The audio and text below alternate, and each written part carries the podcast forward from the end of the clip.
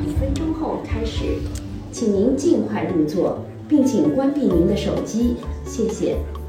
Ladies and gentlemen, the performance will begin in five minutes. Please take your seat and kindly turn off your cell phone. Thank you.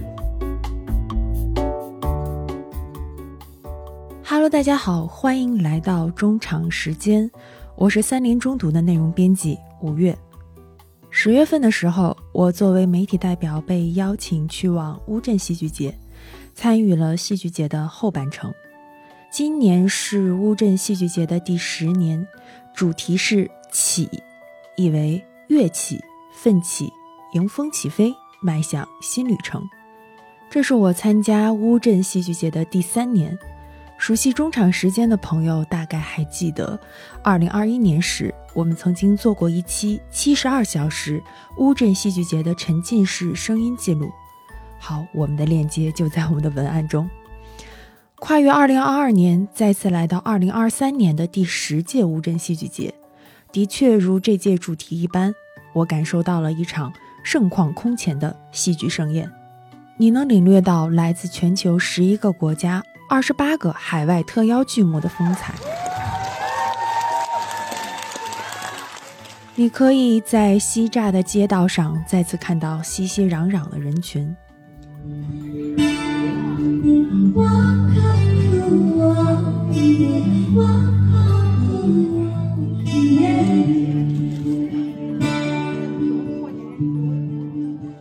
你可以和嘉年华的外国表演者们一起跳舞、唱歌。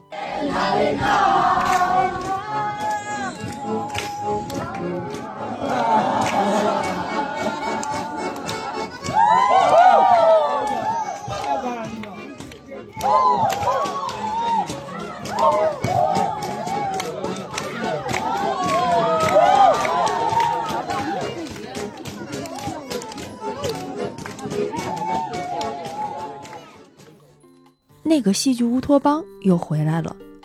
不知不觉已经十岁的他，为什么大家依然如此爱他？在国内日益火爆的音乐节、演唱会的打引号的夹击下，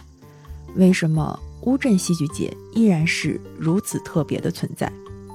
我在乌镇约了两位老朋友，戏剧媒体人安妮和小乱，一起录制了这期节目。我们录制的地点，坦白讲很戏剧性。我们选在了媒体中心旁边的靠着河的露天亭子中，所以你可能会在我们的对话中听到略显嘈杂的乌镇的现场背景音，或许还可以收获一些意外的花絮。呃，希望您不要介意，因为这可能就是进入戏剧世界的一部分，不是吗？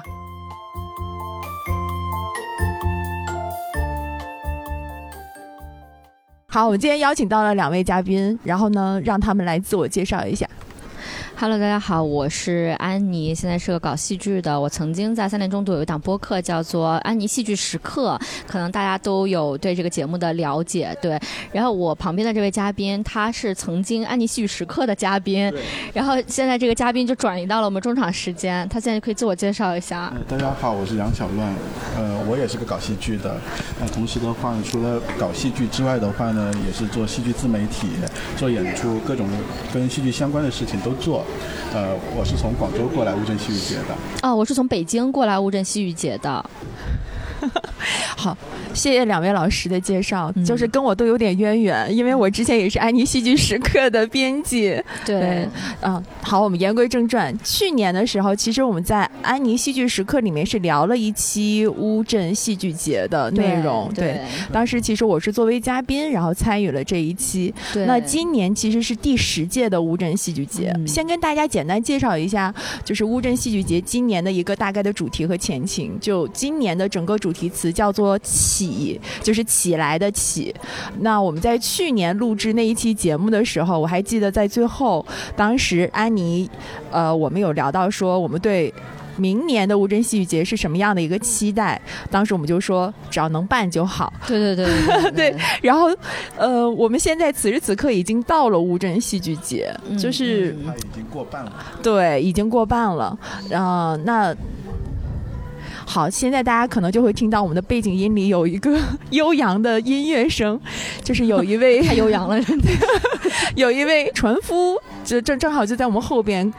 过哎是吗？是吧？是是，对。我们现在其实坐在一个河边，然后靠着一个椅子。如果如果大家录着录着就发现有长久的沉默，那是我跟小乱掉下去了，会听到扑通一声。对。然后在我们的河对岸，其实是有嘉年华的巡游在走过，然后他们在放这个声音，对对，飘扬到了我们这里。对，这其实是我们在乌镇戏剧节的一个日常。对对。只要你在乌镇戏剧节。期间在西栅大街路上，你只要走走一段时间，你就可能会遇到嘉年华的巡游。对，可能是一些那个奇奇怪怪的踩高跷的，也有可能就是穿着奇装异服的一些人在那边跟大家互动啊，伴随着音乐走来走去啊，跳舞啊之类的。对，好，那我们先聊一下，就是小乱今年是第几年来乌镇戏剧节？我是。其实是第七次来乌镇戏剧节，哇，十年你已经站了七次，七次。但是其实跟乌镇戏剧节合作的话，从第一年开始了，呃，第三届开始来，然后中间的话，对二一年那一届没来，嗯，呃，其他的都来了。嗯，对，安妮呢？我是第一届的时候就来过，当时我还在上大二，嗯，然后就是因为其实我在南京上学嘛，嗯，然后乌镇就很近，当时就是做游客来参加了第一届乌镇戏剧节，嗯，啊，那个时候还是上半年五月份的时候，对，对，然后我是合作也是从第三届开始合作的，我是第四届乌镇戏剧节开始一直来，然后就没有再间断过，所以我也是七年，差不多，对，所以你俩我觉得应该也算是媒体合作里边的。元老元老算算比较时间长的，对对对对对，我今年是第三年来乌镇戏剧节，然后我正好是横跨了前边的那个疫情的两年，二一年和二二年，然后今年是疫情之后的第一次嘛，哦，那你没有赶上好时候，对，那。不一样的好时候，我觉得。对对对对对，嗯，可以展开说说，之前十年前的就第一届好时候的话呢，你怎么理解是这个好？就比如说我们第一就前几年有我第第三届过来的时候，那作为无论是作为媒体还是作为观众，你的票都还比较好获得，就买都很好买，有一些演出口碑很好，但是你只要。舍得就是花钱，或者是说舍得排队，你怎么都能看得到。对对，这边的整个的环境也会不一样点，一些相相对起来人会少一点点喽。嗯，那安妮觉得呢？你知道第一届无人戏剧节的时候，它都没有戏剧节官网，啊，它是在一个叫做乌镇。的官网，对，然后你就点进去买票的，然后你买票之后你是收不到任何凭证的，嗯哼，就是你留了你的姓名和电话号码，他连个反馈凭证都没有给你的，然后你就觉得自己是不是有可能就已经被骗了这样的，就是当天来到乌镇的那个。呃，景区门口去报名字取票，就特别像现在国外戏剧节的一些现状。嗯嗯，然后第一届就是大家现在看到我们说刚刚说到满街的嘉年华，第一届的时候没有这么多嘉年华，很少很少。然后每天的那个嘉年华的节目是在街上立一个小黑板，然后去告诉你的。告诉你时间是吗？告诉你今天有哪些节目，然后什么时间？我那那届是在河边有一块大的黑板，然后的话，他们每天早上就开始有人写，写那个黑板都写半天。哦，对，然后你就觉得那个东西就是让你觉得很很古镇戏剧节。第一年的时候已经有青年竞赛了吗？有有有，但是一开始是十四还十二个呀？那个时候，青年竞演那个我就不太记得了，应该十二左右吧。它是从二零一六年才开始变成十八个的，啊，这个是比较对对对比较明确的，它是多了几个。两位老师，谁先稍微跟我们的听众介绍一下青年竞赛？就是因为可能很多人他是没有来过乌镇戏剧节的。哦，那大家可以嗯阅读二零二一年三联生活周刊数字刊有一篇关于青年竞演的报道啊，是我写的，呃，大家可以了解一下里面对于青年竞演是怎么怎么运行的，然后就。就是谁在参加，呃，大家是怎么样一个状态，呃，都有比较详细的报道。但是如果大家不想花数字看的钱的话，就我们可以请小乱老师给大家介绍一下。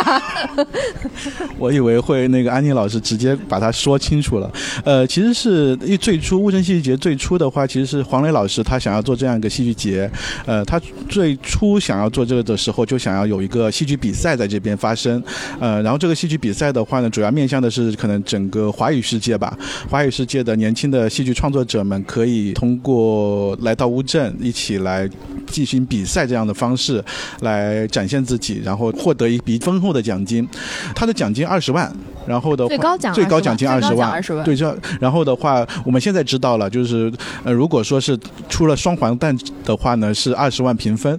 对，除此之外的话呢，就是你必须整个创作团队是五个人。不能超过五个人，应该这么说。而且呢，创创作者们这整个团队里面的人，呃，你不能超过三十五岁。平均年龄吗？呃，不是，就所有的年龄。所有人的年龄。对，超过三十五岁也可以，但你必须是你的第一部作品。嗯，对。乌镇戏剧节每一年第一次发布会就是发布青年竞演的题目。嗯。一旦题目发布之后，就所有的国内的或者是呃年轻的戏剧创作者们想要报名的，他们就开始疯狂的创作。嗯。然后做完之后的话，找一个合适的。小的剧场去进行拍摄、演出，然后的话把资料投递过来，由一些这边的评委来挑选十八部作品，十八部作品可以到这边来演出，演出大概三轮之后进行决赛，决赛的话呢大概是六部作品，一起来争夺那个小镇奖。嗯嗯，可以和没有来过乌镇戏剧节的听众说一下，就是基本我们来乌镇戏剧节的时候，你可能会有一些必定肯定想要抢的一些票，比如说呃，刚才小乱说到的这种青年竞演，其实是一个很重要的单元。然后除此之外的话，可能还会有一些，比如说什么大师佳作的一些戏呀，然后包括国内的戏。当然今年因为呃大家不用戴口罩了嘛。然后我们也会在今年的乌镇戏剧节上看到一些国外的戏，就比如说我刚到的那一天看到的那个来自 OG 剧团的，嗯。造型逆走的新世纪，然后我也觉得是一个特别好的戏。然后除此之外，还有就像乌镇戏剧节会设置一些，比如小镇对话呀，然后子夜朗读会啊，包括它会在北栅可能会有一些市集。今年又增加了粮仓，所以整个乌镇戏剧节它其实是这样的一个生态的情况。对对，其实是很丰富。对，就无论你有没有抢到票，嗯，呃，有没有买到票，但依然可以在这边可以收获一些不同的跟戏剧有关的一些。乐趣吧。对，然后今年是第十年嘛，就我们好像一直都会特别喜欢这种整年的节点。但是呃，我不知道一会儿两位老师可以分享一下。就我，因为我今年是第三年来，我到了之后，其实我对于第十年的这个整个的感觉感受，其实没有那么的明显。就当然，我们可能都会拿今年和去年，我们比如说录对对差很多，因为我还记得去年我们在节目里面，当时应该是安。妮说的，他说去年的那个戏剧节，其实大家都是被筛选过的，然后所有人有一种众生泯然的感觉。然后今年来到了第十届乌镇戏剧节，我不知道两位老师来了之后待这几天有什么样的特别的感受吗？嗯。对于我来说的，我我是昨天下午或者傍晚才来，然后到现在还二十四小时还没到。对，但是我最大的感受其实今年。比往年观众来说是更加热情，这种热情是已经让我会觉得很疯狂，或者中性的疯狂吧。就是竟然大家可以为了，比如说为了等一部戏，可以花那么多时间，而且可以那个排那么长的队，然后包括青年竞演，今天是工作日哦。嗯，理论上是很多学校还在上课，或者是那个很多上班族在做工作的时间，但是依然在这边街头巷尾有那么多人在排队看演出，在为了进剧场进行很多的努力之类的，或者是大家非常热情的在聊聊着一些跟戏剧相关的一些事情。除了人多，还有什么别的特别的感受吗？哎，倪老师呢？嗯，我其实觉得最大的感受就是一声叹气，人特别多，但是熟人特别少。我我自己的感觉就是说，以往嘉年华团队有好多我认识的，对，哦，我也有这种感觉然后。那些嘉年华团队有一些是，比如说一些二三线城市的一些剧团，嗯但是今年这样子的那种比较生猛的或者野生的，呃，那种民间的团队。相对少一点点，嗯对对也可能是我们不认识，对有些然后就没有关注到。对，其实就是这个感觉，我的感觉就是，嗯，以以往大家还是我们有非常就至少我们小范围有一群人，大家会讨论一下戏啊什么的，然后就包括走在嘉年华走几步就遇到熟人这种对，。会打招呼。但今年你就感觉像，我觉得像第一届一样，你知道吗？就来了之后就发现谁都不认识，会人换了一圈，哎，所以是重启嘛？那个启可能是重启的启，而不是起来的那起就。不一样了呀。对，就是感觉很新，嗯。嗯，就是这个还就体验还挺新的，嗯。嗯，就包括今年也有一些新的场地，嗯，然后这些年也就是加了北栅的那个区域，对没有去过的朋友可能又需要我们介绍一下，对，就是北栅是一个市集，其实啊，然后它有一些吃吃喝喝的东西是黄小厨在做运营，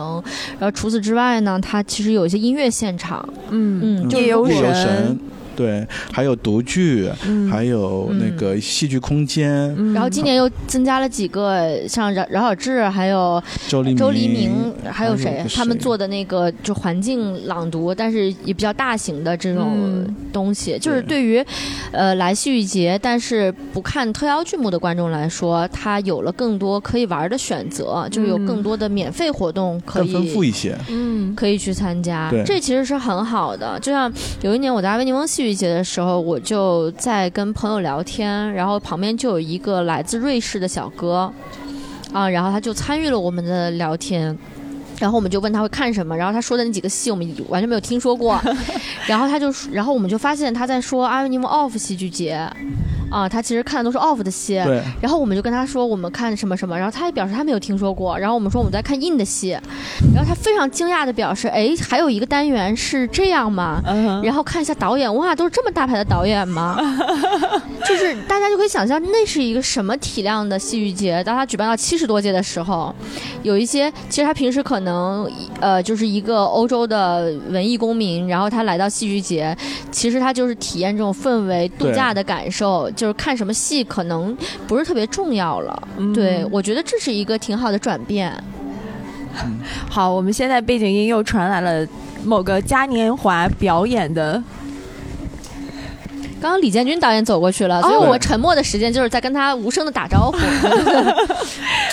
对，李建军导演今年是带了一部《阿 Q 正传》到乌镇戏剧节。对对。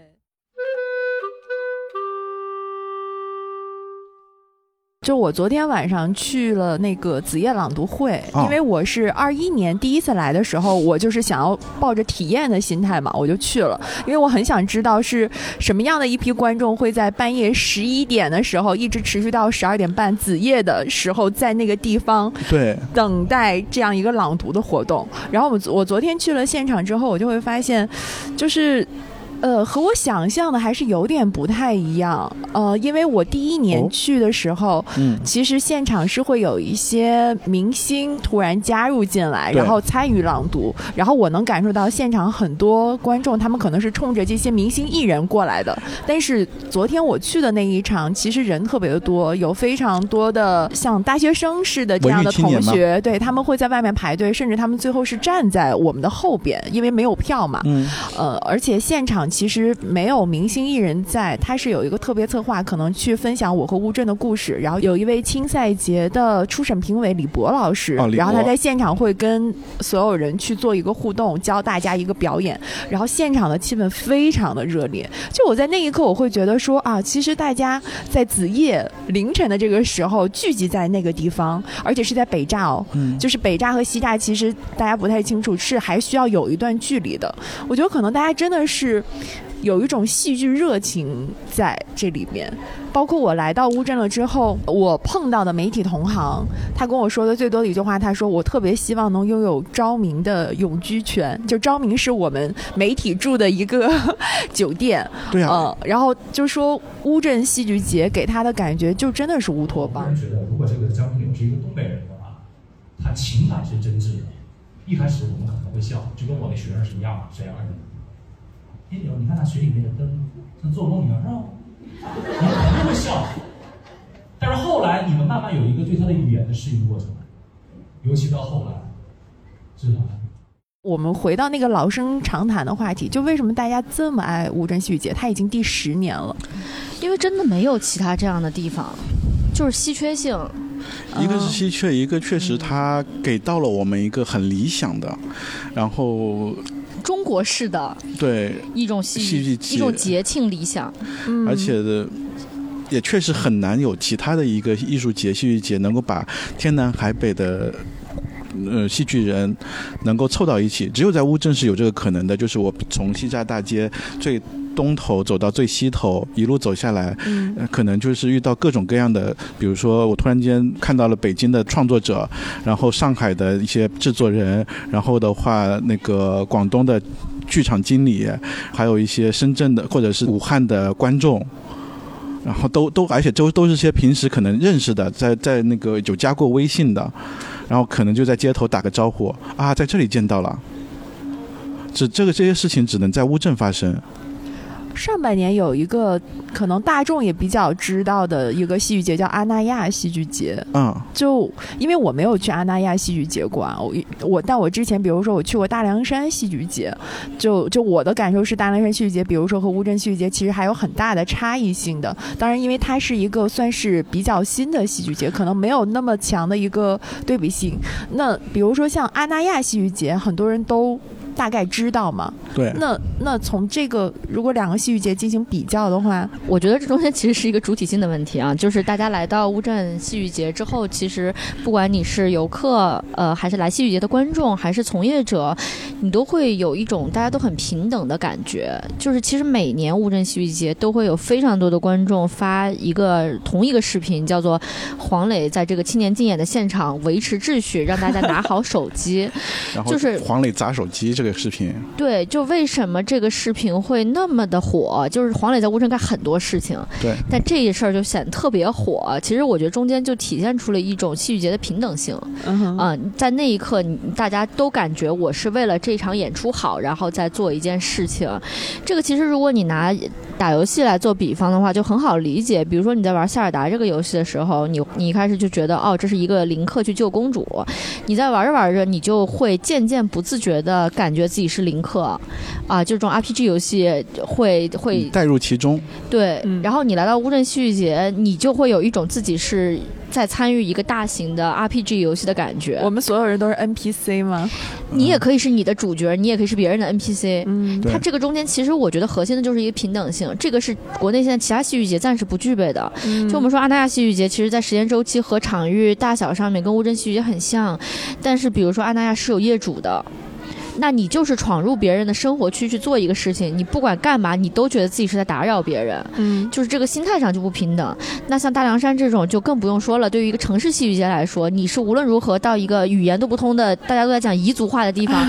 你是无论如何都不可能觉得这个地方属于我的。嗯对，啊，你你就是觉得更多的是一个游客心态哦，嗯我去了解你的文化，我去看这个地方的演出，而其实你如果当你带着一个国际演出去到阿那亚，你坐在阿那亚的剧场里看一一堆外国人在演的时候，你就情不自禁的会有一种道德压力啊，你觉得这是一种文化入侵，嗯但是在乌镇是没有的。就前几年有一篇非常非常火的文章，就是刷屏的那种，叫《乌镇是假的》。对，它其实就是在说，整个乌镇西栅的这个景区是被塑造出来的，它保留了这个水乡的原貌，但是它又重新建造了一个新的东西，然后用这种地产的逻辑和管理的专业性，让它成为了一个事实上的主题乐园。那那你其实就跟去迪士尼的感觉是一样的。你在迪士尼，其实大家最大的快乐就来自于你跟唐老鸭、你跟公主是平等的，甚至还有人叫你公主。对大家其实是喜欢这种非常难得的平等的体验。其实我觉得这是乌镇戏剧节非常吸引大家的地方，而且这里还有一些景观，比如说现在我们刚发现这个垃圾是用船运的，就是有一个船夫老爷爷，他摇这辆船把垃圾运过去了。对，我闻到了垃圾的味道。对，就是很，然后它又有它的地域特征，它是水乡的。我觉得就在我看来，就因为这它是个景区，它整体的服务业做得特别好，它是从上到下的整个的服务意识，对于来的观众、来的游客的整个服务，它对于观众的体验、游客的体验，他们非常重视。以至于就是说，每一个来的人，他都会被平等对待。对，对，就不是说乌镇戏剧节是国内戏剧节佼佼者，就乌镇景区在国内景区里肯定也是出类拔萃的一个景区管理。就大家如果去其他景区的话，就它这么大的这个游客的客载量，但是你去到任何一个洗手间，它都是干净的，啊，然后对它对这个所有你走在街上，你就不可能是有垃圾的。就是过一会儿它就会，清理掉，嗯，对，刚才安妮说到一切是平等的，然后我想的就是你在这个地方就是做任何事情，大家都会觉得很正常。对，就比如说今天中午我跟安妮，然后我们其实就做了一个体验，就是我们会拿着一个会发出声音的球，然后根据这个声音的指引，在这个乌镇中穿梭，然后去找到它的一个终点。不知道大家刚才有没有听到，我们背景音里可能有一个嗡嗡的那个声音，其实就是。然后还有一个就是，像我们现在其实是在一个媒体中心附近的亭子里录节目，然后我们的旁边的一个亭子其实就坐满了游客，我在们睡午觉。对，然后那边可能会有游客，他们就在那儿休息，然后睡午觉也好，聊天也好，然后我们就是在这儿录节目，就大家并不会觉得这是一个很奇怪的事情，也不会有人来围观。我觉得这好像就是在乌镇稀松平常的事儿。嗯，对，嗯即便是一些明星，呃，比如说像黄磊啊、孟京辉啊、赖声川啊，他们从这边街头巷尾走过，大家也不会造成太多的围观。很多人就说哦哦，然后谁啊谁啊，就说一说，肯定是有的，但是呢，造成就围围堵起来，让他签名啊之类的，这种就不太会发生。对，我觉得好像很 chill，就明星在这边也很少戴口罩啊什么的。那得看他多大腕儿了 我们衡量标准就是没有保安跟着，啊！对，啊这个就是已经比很多的公共环境要好很多了。对对对对对对，就像我们第一天看的那个 OJ 的那个戏，其实我们三场的时候，旁边就是何炅老师和黄磊老师。嗯，呃，然后大家在现场看到黄磊老师在维持秩序，他可能会跟大家讲说，大家一定要拿好自己的手机，不要让它轻易掉下去。大家觉得也不会说，哎，我要现在冲上去跟黄磊老师要一个签名啊什么的，嗯就这种感觉。嗯，而且乌镇戏剧节其实也没有影响游客的体验，就是你来这儿，然后你完全不关心有乌镇戏剧节，其实你你你的旅游不会受到影响，甚至是有一些加分，你可以看到一些户外的一些演出。对，嗯你还觉得挺好，对嗯对，嘉年华呀之类的。对，对，相互不影响。嗯嗯，那那我想知道，就你们来的这七次或八次的乌镇戏剧节的经历里边，让你们印象比较深刻的会是什么样的？是它的景色吗？还是某一些什么样的故事呢？我觉得上海跟广州可能也差不多，大家其实不太聊一些什么事儿了。嗯，就是大家之间，嗯，除非就是非常非常近的人，不会聊一聊行业，聊一聊戏，聊一聊最近的发展。但是在乌镇，就是每个人都莫名其妙变得特别真诚，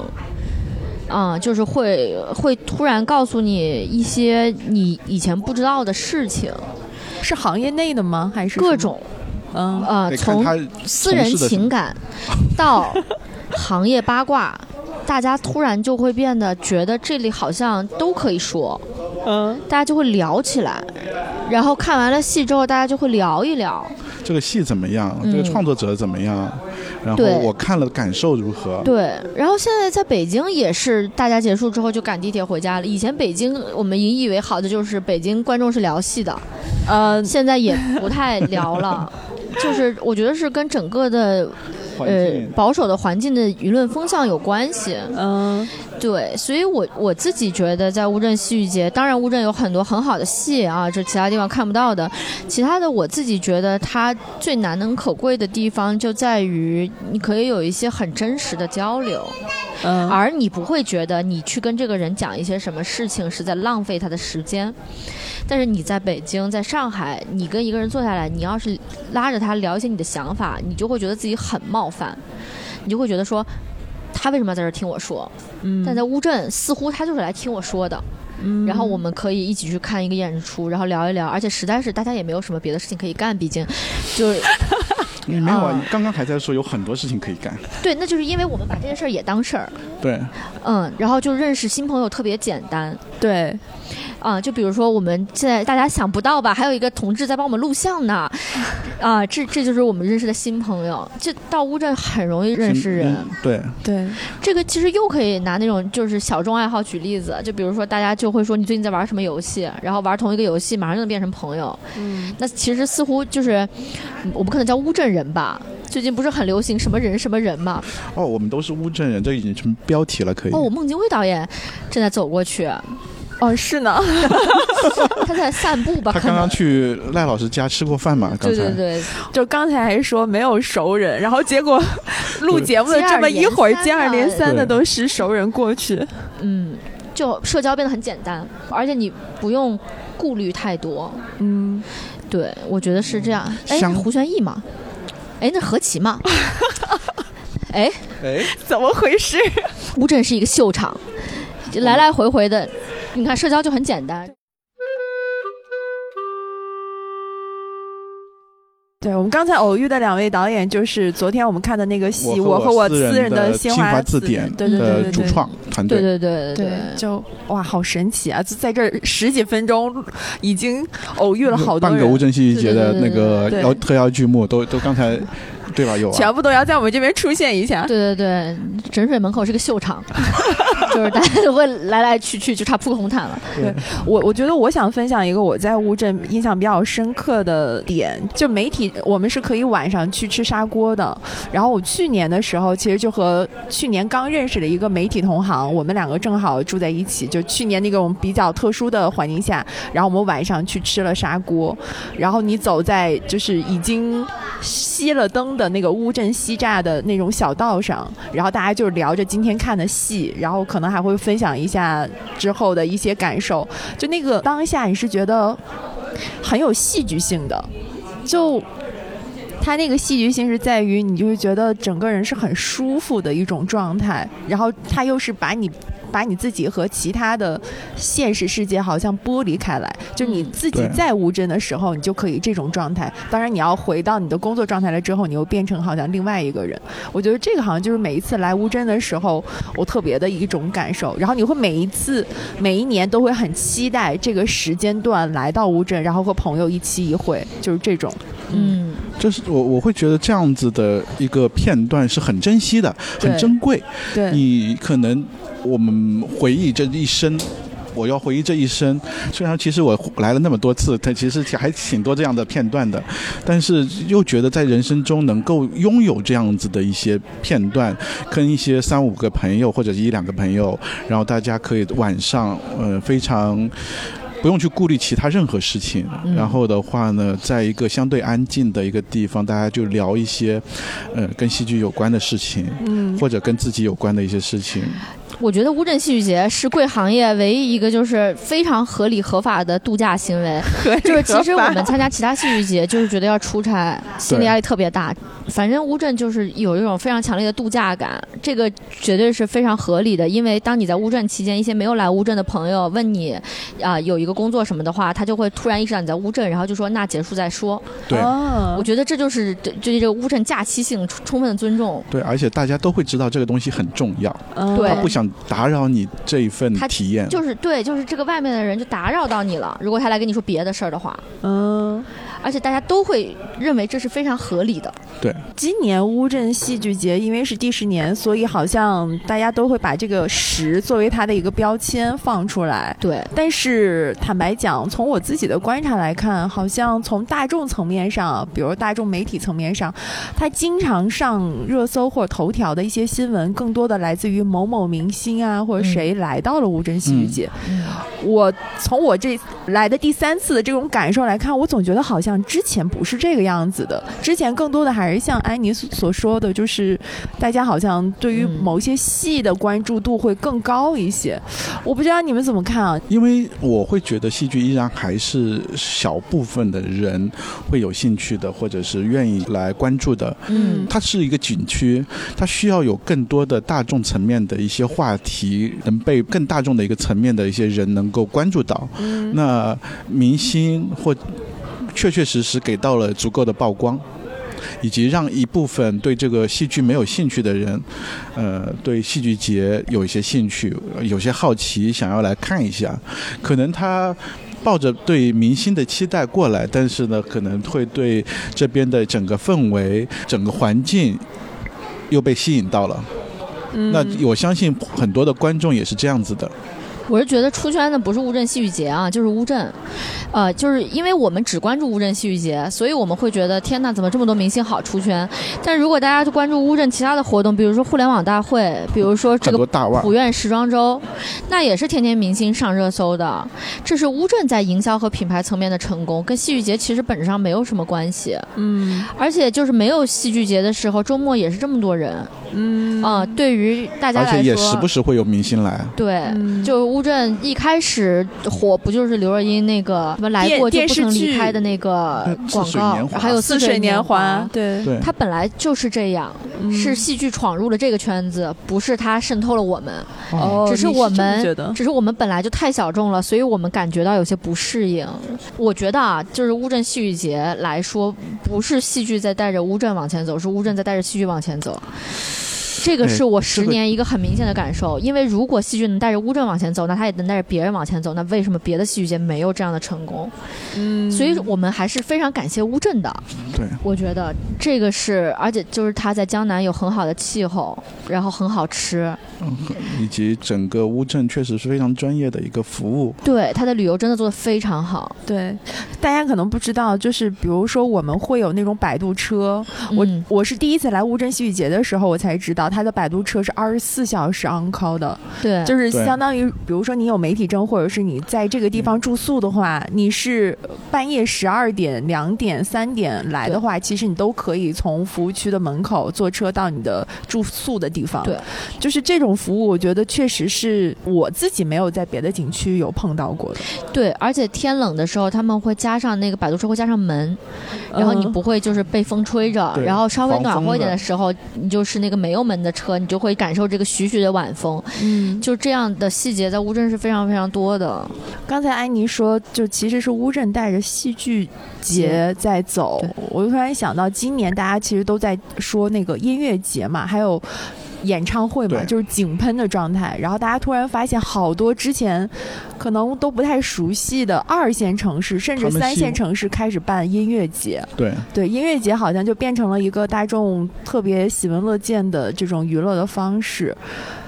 就如果去做一个对比的话，因为咱们去年那一期节目里面，我记得当时其实是提到了电影节和戏剧节的一个对比。嗯当时就说，其实电影节更像一个市场化的运行的一个东西，但是戏剧节的话，它其实更具有人情味儿。嗯，如果要是去跟这种音乐节去对比的话，就我我不知道，像今年整个文娱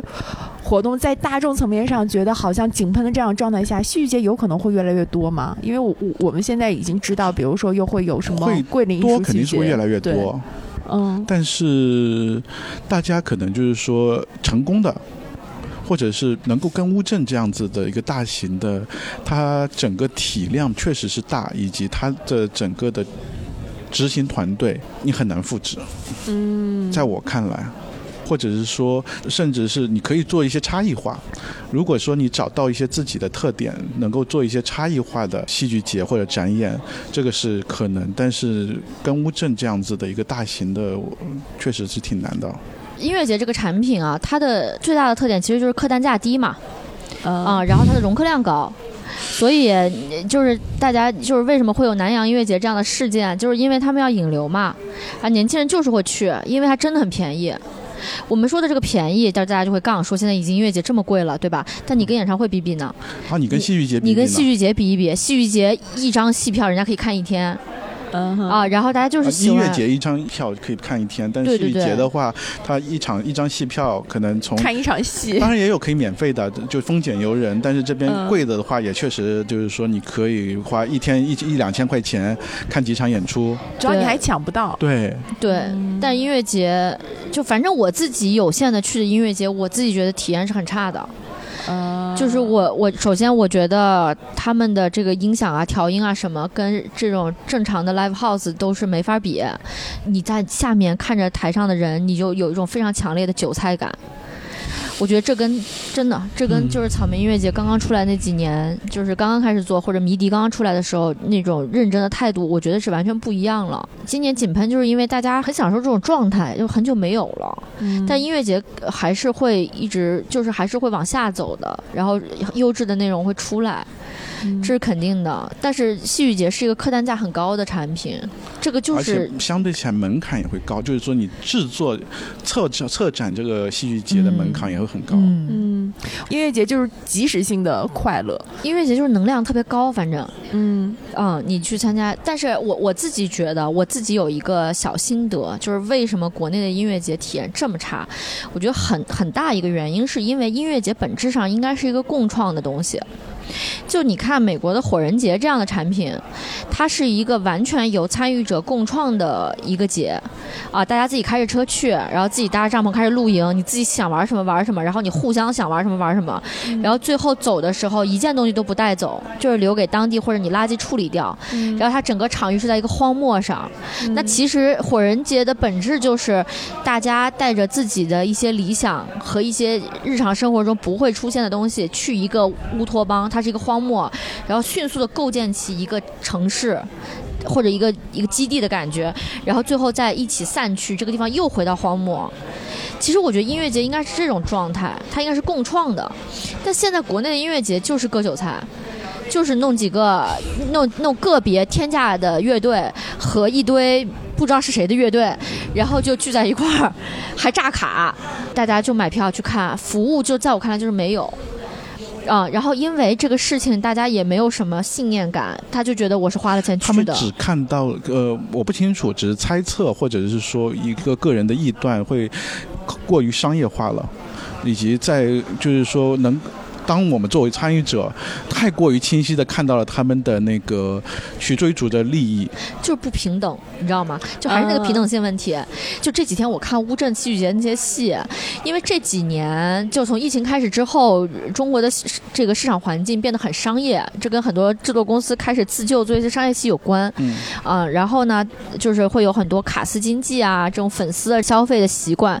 然后我在看乌镇戏剧节的那个评价之前，我都觉得可能很多戏就会被骂个半死啊，因为结合了阿那亚戏剧节的一些经验。但是我发现大家评价都非常好，几乎没有哪个戏就是按着头骂的那种状态。这个就说明乌镇让大家没有那种强烈的感觉，叫做我是一个消费者。就我就是我觉得这对戏剧来说很重要。就你可以是观众，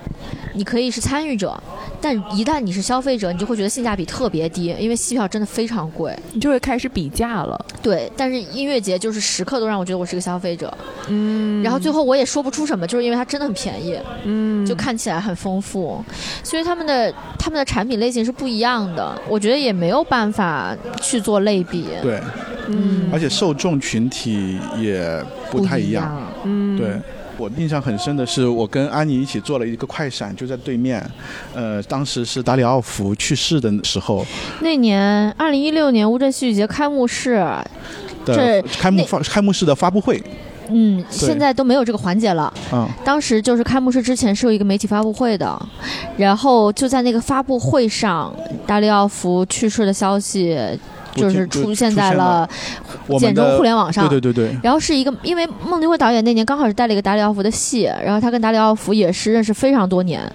呃，就有一个媒体在举手提问的环节告诉大家说达里奥夫去世了，然后孟京辉导演就是毫无表演性的，我相信他真实的反应啊，啊从椅子上弹了起来，对，然后马上就改戏啊，加致敬达里奥夫的段落。啊，然后达里奥夫呢是一个非常好的创作者，他有很好的幽默精神和讽刺精神。然后我们当时，我跟小亮就觉得说，我们可以纪念一下达里奥夫，然后我们就找了一个供应商给给我们送了一些花，然后联合了一个呃也是自发参与进来，前面没有准备的嘉年华团队，叫做江湖戏班的，啊、然后在就对面的巷子里做了一个小小的仪式。这件事情没有跟任何人讲，我们就自发的去做了，然后有很多人参与。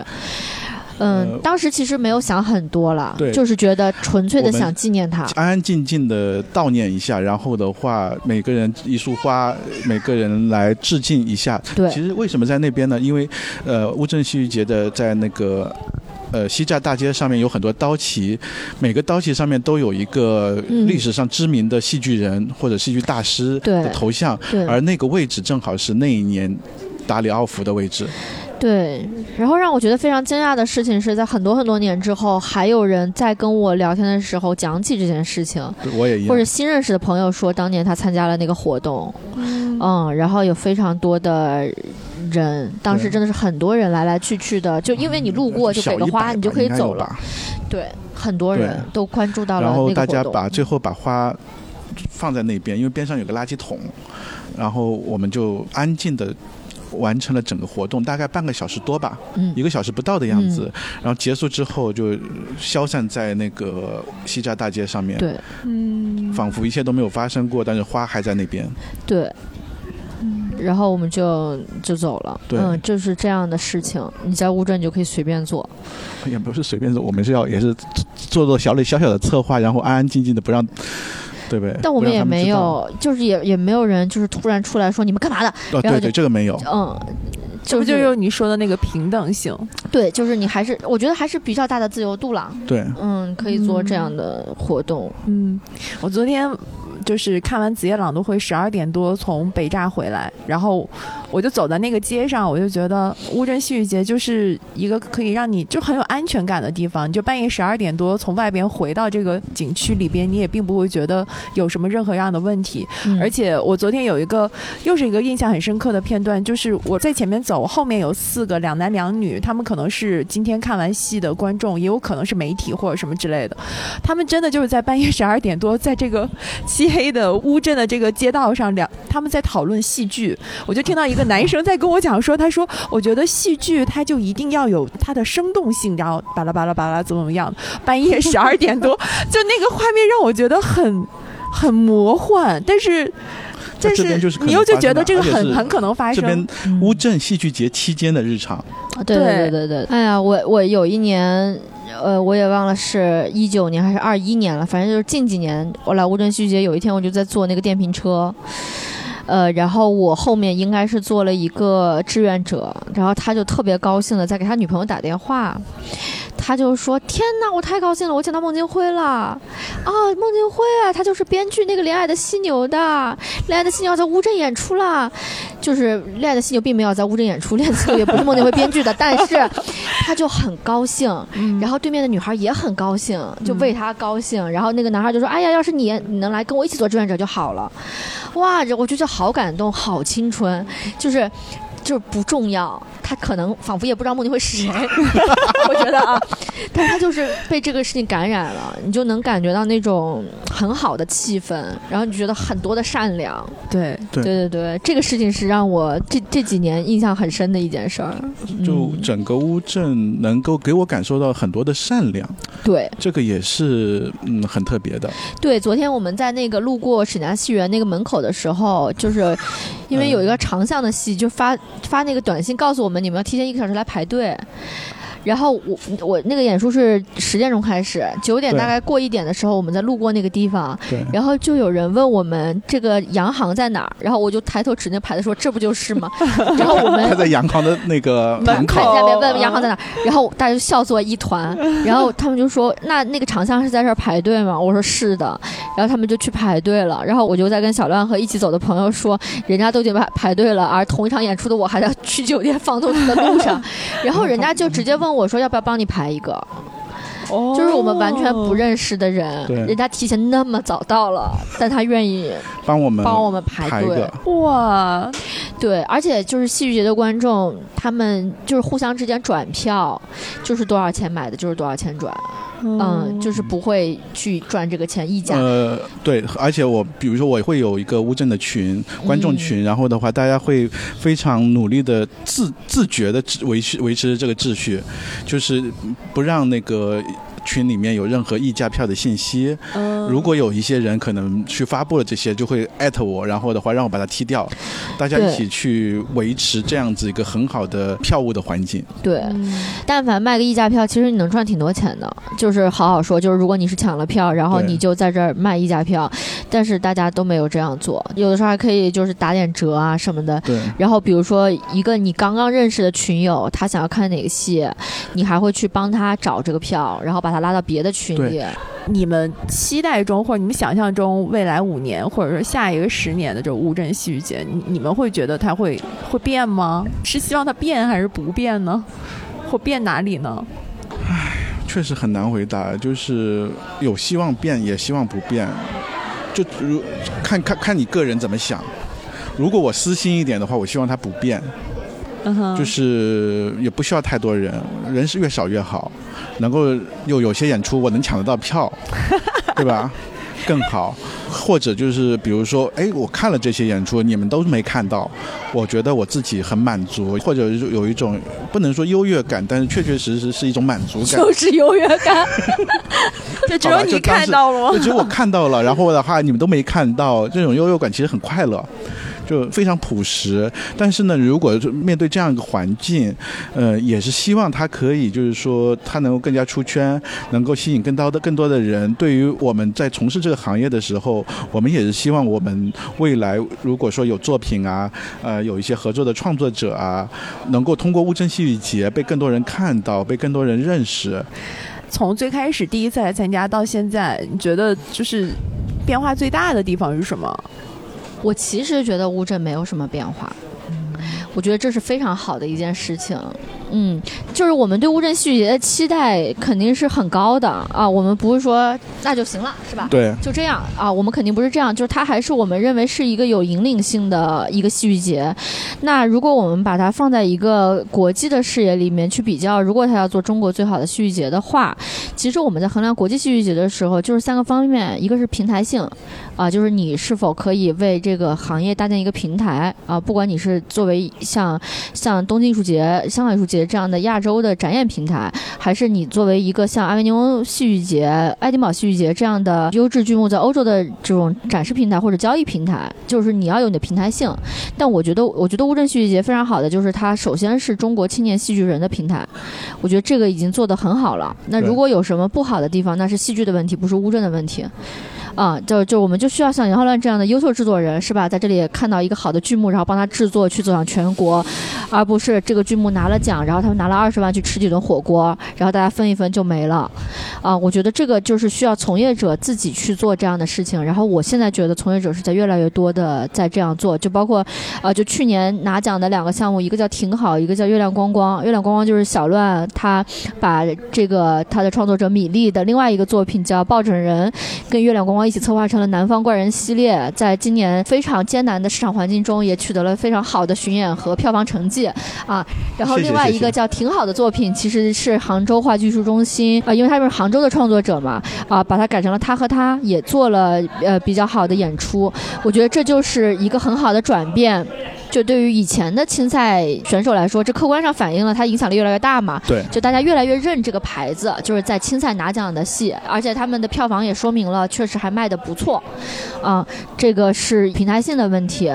第二个就还是我们说到的 marketing 的问题啊，就是上次跟电影节比，就是市场性的问题。我觉得就是比如说嘉年华剧目，其实是可以把 marketing 的部分做起来的。这个是就是我们刚刚说的音乐节的那个部分，大家可以去做共创啊。就比如说我们其实现在有，比如说乌龙剧团这样的老牌的做这个户外空间表演的团队，他们就是会吸引到一些全国其他地产行业的一些从业者的注意，然后他们的其实乌龙剧团这样一个团队，就是从乌镇戏剧节的户外空间开始。去到了全国各个的商业体中间，这个其实就是他 marketing 的成功的部分。那我们其实还是期待有更多的演出经理人，在乌镇看到一些节目，啊，嘉年华的节目，啊，可以把他们带到其他的戏剧节也好，孵化成剧场节目也好，或者是一些商业空间里面可以公共空间吧，对，可以有些展示。对，这个是行业内部在需要努力的地方。第三个就是竞赛性。那我们知道，这个像爱丁堡戏剧节这样的节展，它会评选最好的 fringe。的剧目，阿维尼翁也会有媒体在评选 off 的剧目。我觉得这个就是媒体应该承担起来的责任，就是比如说你需要有一个观察团，比如说去评选今年最好的嘉年华剧目，对吧？呃，然后比如说在媒体层面，我们可能有一个特邀剧目的排名，啊，有一个青年竞演的排名，啊，这个是它的竞赛性。这三个方面，我觉得就乌镇已经做得很好了，但是我觉得未来还有更多的空间。这不是一个冠冕堂皇的话，这确实是他在往这个好的方向走。我觉得。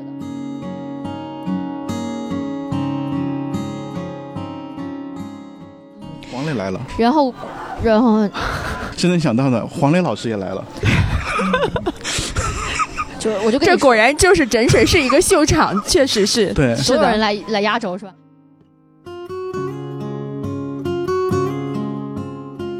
好吧。我们的录制就是在这样戏剧性的场景下结束的，这的确很乌镇。记得二零二一年制作声音纪录片时，我在开头其实提出了一个问题：我希望通过乌镇戏剧节了解戏剧对于我们普通人来讲，它的意义到底是什么。而如今已经参加了三届乌镇戏剧节的我，大概可以小小回答这个问题。乌镇戏剧节对于媒体人来讲，它是一个工作；但是对于个人来讲，它更像是一次乌托邦的治愈之旅。对于无数怀揣戏剧梦想的年轻人来说，矫情点讲，它更像是一次理想主义者的聚会。在这里，我们人人平等，戏剧成为人与人真诚的连结。我还记得，就是这三天的紧张的日程之中，晚上和一群来自广州的戏剧朋友，大家一起聊戏剧，聊生活，聊这个时代。戏剧成为了我们人与人之间最真诚的连接。我们即使身份不同、职业不同、性别不同、理解不同，但我们可以一起分享热爱，大梦一场。我想。这大概就是我们为什么需要戏剧，为什么需要戏剧节吧。结尾分享安妮老师朋友圈里的一段话，谢谢安妮老师的授权。他说：“谢谢乌镇戏剧节，它就像一所学校，相信所有毕业的、转学的、刚入学的同学们都有难忘的校园时光。”好，同样欢迎大家分享你的戏剧节体验，在评论区留言给我们。我们将在三联中读和小宇宙平台各精选三名用户，送出三联中读数字刊会员的七天体验卡，